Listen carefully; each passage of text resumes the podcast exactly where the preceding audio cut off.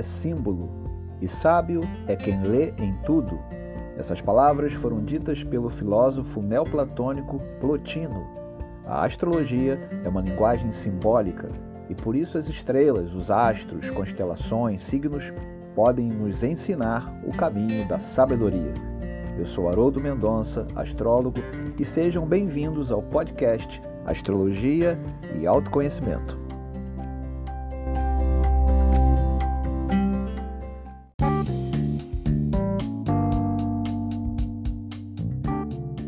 A semana começa com o planeta Mercúrio se unindo ao planeta Marte no signo de Virgem, pelo zodíaco tropical. Portanto, né, a gente diz Mercúrio, conjunção, Marte em Virgem. É a união do poder do verbo com o impulso marcial no signo da crítica, no signo é, da busca da perfeição, do planejamento. Uma conjunção que tem uh, o seu aspecto benéfico, mas também é bastante desafiador, e eu vou começar pelo desafiador. É uma conjunção que pode trazer muita crítica, a palavra ácida, a palavra que fere, que age como um punhal na carne da alma.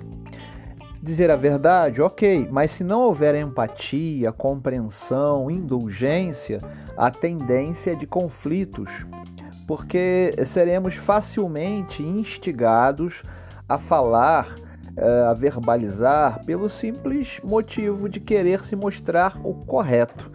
E com isso a tendência é, de debates, né, que surjam debates estéreis, sem, sem valor algum que possa acrescentar de fato algo de bom. Uma tendência ao sarcasmo, à crítica, ao humor, né, ao humor ácido, a gente tanto pode ser veículo dessa energia como vítimas dela, né? Se bem que a gente não pode culpar A ou B, porque muito provavelmente instigamos em qualquer tempo esse tipo de comportamento. Então, vamos ficar atentos à maneira como iremos nos expressar, agirmos com inteligência emocional, analisarmos as palavras antes de soltá-las.